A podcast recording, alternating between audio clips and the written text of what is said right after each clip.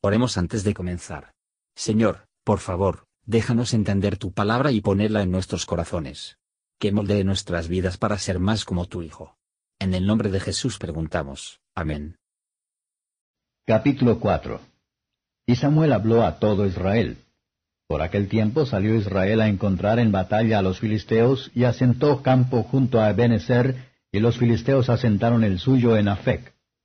Y los filisteos presentaron la batalla a Israel, y trabándose el combate, Israel fue vencido delante de los filisteos, los cuales hirieron en la batalla por el campo como cuatro mil hombres.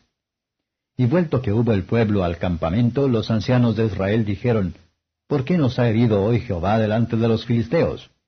Traigamos a nosotros de Silo el arca del pacto de Jehová, para que viniendo entre nosotros nos salve de la mano de nuestros enemigos.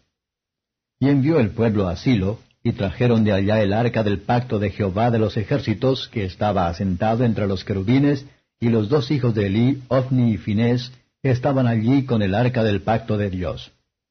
Y aconteció que, como el arca del pacto de Jehová vino al campo, todo Israel dio grita con tan gran júbilo que la tierra tembló. Y cuando los filisteos oyeron la voz de júbilo, dijeron, ¿Qué voz de gran júbilo es esta en el campo de los hebreos? Y supieron que el arca de Jehová había venido al campo. Y los filisteos tuvieron miedo porque decían, Ha venido Dios al campo, y dijeron, Ay de nosotros, pues antes de ahora no fue así. Ay de nosotros, ¿quién nos librará de las manos de estos dioses fuertes?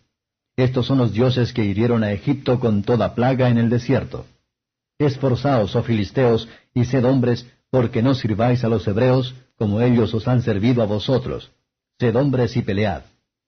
Pelearon pues los filisteos, e Israel fue vencido, y huyeron cada cual a sus tiendas. Y fue hecha muy grande mortandad, pues cayeron de Israel treinta mil hombres de a pie. Y el arca de Dios fue tomada, y muertos los dos hijos de Elí, Ofni y Finés. Y corriendo de la batalla un hombre de Benjamín, vino aquel día a Silo, rotos sus vestidos, y tierra sobre su cabeza. Y cuando llegó, He aquí Elí que estaba sentado en una silla atalayando junto al camino, porque su corazón estaba temblando por causa del arca de Dios. Llegado pues aquel hombre a la ciudad, y dadas las nuevas, toda la ciudad gritó. Y como Elí oyó el estruendo de la gritería, dijo, ¿Qué estruendo de alboroto es este? Y aquel hombre vino a priesa y dio las nuevas a Elí. Era ya Elí de edad de noventa y ocho años, y sus ojos se habían entenebrecido de modo que no podía ver. Dijo pues aquel hombre a Elí, Yo vengo de la batalla, yo he escapado hoy del combate. Y él dijo, ¿Qué ha acontecido, hijo mío? Y el mensajero respondió y dijo, Israel huyó delante de los filisteos, y también fue hecha gran mortandad en el pueblo. Y también tus dos hijos, Ofni y Finés, son muertos, y el arca de Dios fue tomada. Y aconteció que como él hizo mención del arca de Dios, Elí cayó hacia atrás de la silla al lado de la puerta, y quebrósele la cerviz, y murió. Porque era hombre viejo y pesado, y había juzgado a Israel cuarenta años. Y su nuera, la mujer de Finés, que estaba preñada, cercana al parto, oyendo el rumor que el arca de Dios era tomada y muertos su suegro y su marido, encorvóse y parió, porque sus dolores se habían ya derramado por ella. Y al tiempo que se moría decíanle las que estaban junto a ella, No tengas temor porque has parido un hijo. Mas ella no respondió ni paró mientes. Y llamó al niño Icabod diciendo, Traspasada es la gloria de Israel por el arca de Dios que fue tomada, y porque era muerto su suegro y su marido. Dijo pues, Traspasada es la gloria de Israel, porque el arca de Dios fue tomada. Comentario de Matthew Henry I Samuel capítulo 4, versos 1 a 9. Israel es vencido delante de los filisteos.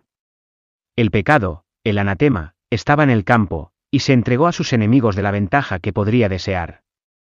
Son dueños de la mano de Dios en su angustia, pero, en lugar de presentar, hablan con rabia, como no tiene conocimiento de ninguna provocación solo le habían dado.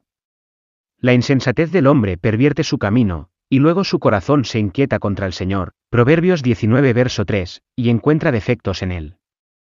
Ellos suponían que podían obligar a Dios a aparecer para ellos, por lo que el arca su campamento.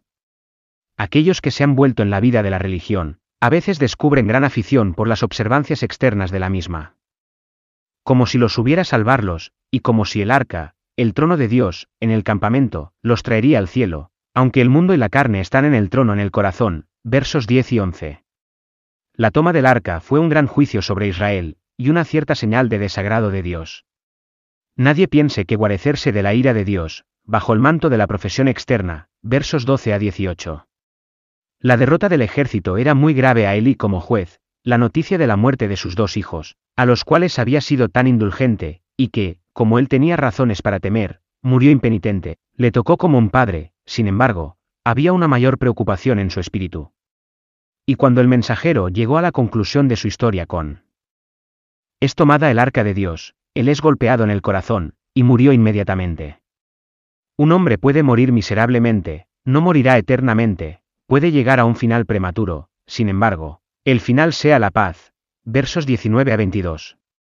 La esposa de Faíns parece haber sido una persona de la piedad.